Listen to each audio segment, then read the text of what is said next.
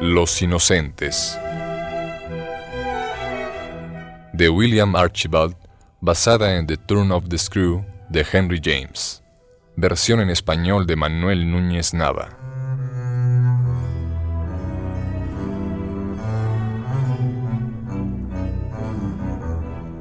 Capítulo primero.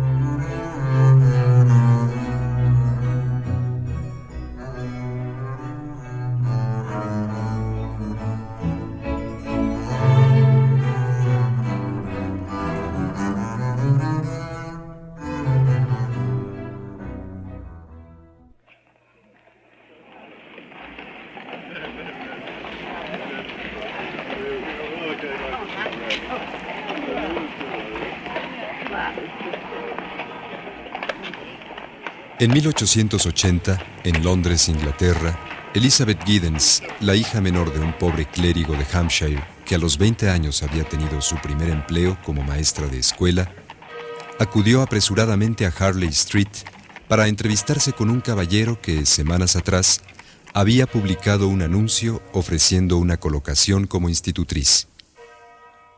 Al presentarse para la entrevista, Aquel hombre la impresionó vivamente por su gran estatura y aspecto imponente. Tratábase de un soltero en la flor de la edad, indudablemente rico y aristócrata, con un porte nunca visto por la aturdida muchacha, salvo en sueños o novelas. El futuro patrón era agradable, espontáneo, alegre y considerado. Elizabeth lo imaginó terriblemente extravagante, y mientras hablaban lo veía en medio del brillo del gran mundo, de las buenas maneras y de las ropas costosas. Pero lo que más influyó en su decisión de aceptar el empleo fue que él le planteara todo el asunto como solicitándole una especie de favor por el que siempre podría contar con su agradecimiento. Así es, señorita Giddens. Hace dos años mi hermano menor y su esposa murieron en un terrible accidente en la India, dejando en la orfandad a sus dos pequeños hijos. Una gran desgracia, una pérdida irreparable. No obstante, he debido sobreponerme al dolor para hacerme cargo de la educación de Miles y Flora, mis sobrinos, que esta extraña casualidad ha puesto en mis manos. No le ocultaré que para un hombre de mi posición, estos niños constituyen una pesada carga. Aún no he contraído matrimonio y no tengo la experiencia ni la paciencia que esta situación requiere.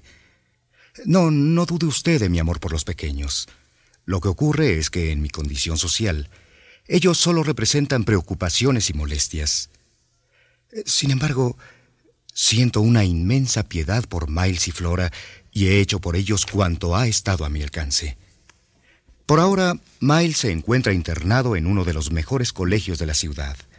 Y Flora está en Bly, mi casa de campo en Essex, pues he pensado que nada puede sentarle mejor que la vida fuera de la ciudad, bajo el cuidado del mejor personal que he encontrado. Yo voy a verla siempre que mis compromisos lo permiten. Lo embarazoso del asunto es que los niños prácticamente no tienen otros parientes, y a mí mis asuntos me quitan todo el tiempo.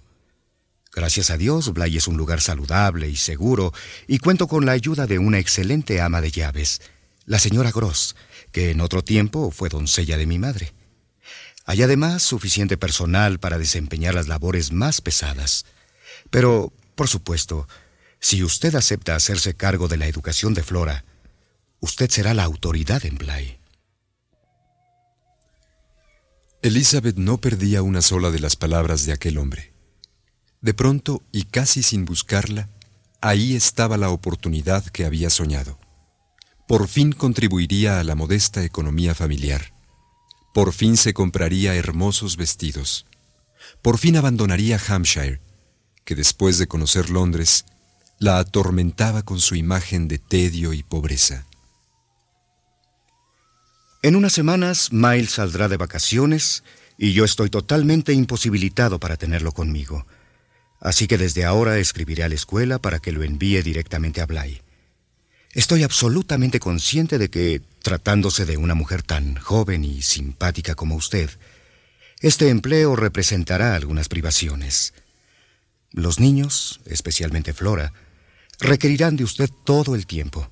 Y por otra parte, no hay en Bly demasiadas distracciones. Pero el salario es el mejor que podrá usted encontrar. Y además de depositar anualmente una cantidad adicional en un banco de Londres, para manifestarle mi agradecimiento, ordenaré que antes de que usted salga hacia Bly, le sea confeccionado un guardarropa completo a su entera satisfacción. Pero hay una condición. Por ningún motivo deberá usted visitarme, escribirme o importunarme con noticia alguna de los niños. Jamás podrá usted apelar a mí ni quejarse de los niños conmigo. Usted sola deberá resolver todos los problemas. Recibirá de mi abogado todo el dinero necesario para la educación y el bienestar de mis sobrinos, pero ya no podrá regresar a menos que renuncie al empleo.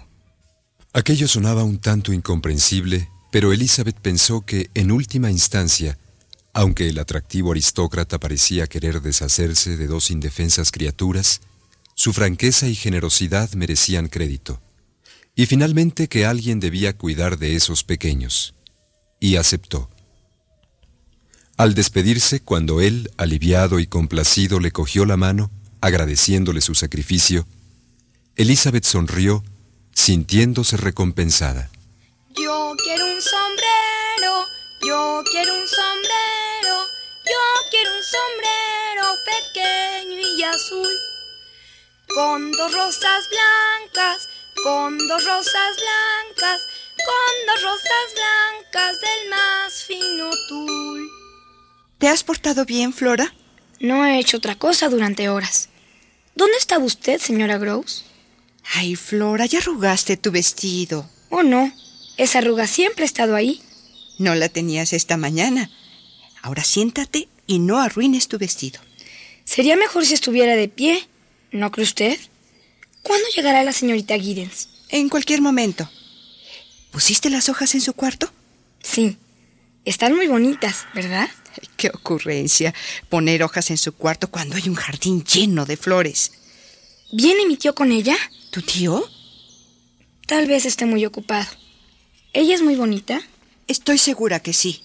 Podría ser fea. De veras necesitamos otra institutriz. Claro que sí. Te va a gustar mucho, ¿verdad? Pues sí. ¿Le gustará Miles? ¿El joven Miles? Por supuesto. Ya pronto va a salir de la escuela. Hasta las vacaciones, antes no. Podría llegar antes, señora Gross. No hay razón para que así sea. Oh, Flora querida, lo extrañas, ¿verdad? No estoy sola, pero me gustaría ver a Miles. Quisiera que siempre estuviera aquí. Claro, querida. Pero la señorita Giddens te va a tener muy entretenida.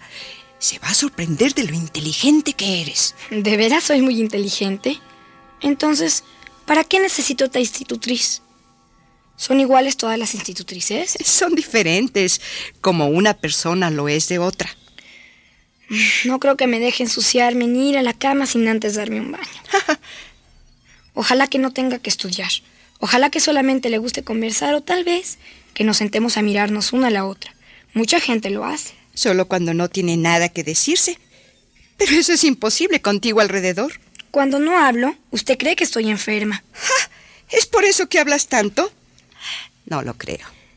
Es que se me ocurren muchas cosas. No tiene sentido dejarlas en mi cabeza.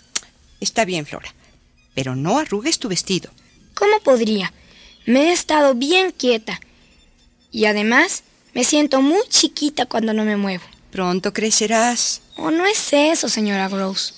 ¿Por qué corre la gente más allá de los árboles inmensos? No tengo tiempo para adivinanzas, Flora. No es una adivinanza. Me siento muy chiquita. Me siento como si pudiera arrastrarme por debajo de la alfombra y quedar completamente plana. Si sigues imaginando cosas, te vas a enfermar. Yo quiero un sombrero, yo quiero un sombrero. Ay, qué bonito es ver que una persona venga a uno desde muy lejos. Te vas a enfermar.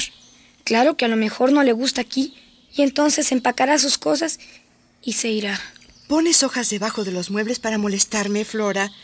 Si traes hojas a la casa, bien podrías ponerlas en una caja se secarían. Ya viene por la calzada y no viene en el coche. ¿Es la señorita Giddens, Flora? ¿No me engañas? ¿Y por qué viene caminando? El coche fue a recogerla. Trae solamente una pequeña bolsa en la mano. ¿No debería traer un baúl si viene a quedarse? Ay, querida, ¿no iba ella a cargar el baúl?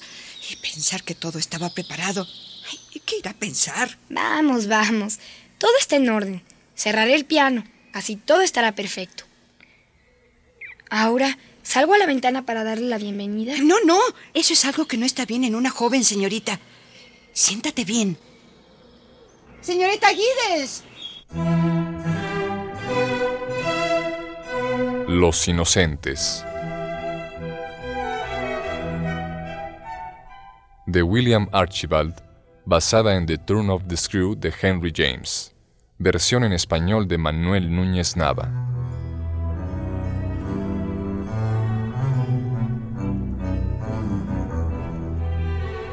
Actuaron en este capítulo, por orden de aparición, narrador Enrique Velasco, Lord Redgrave Ricardo Lezama, Flora Claudia Lavista y como la señora Gross Magda Vizcaíno.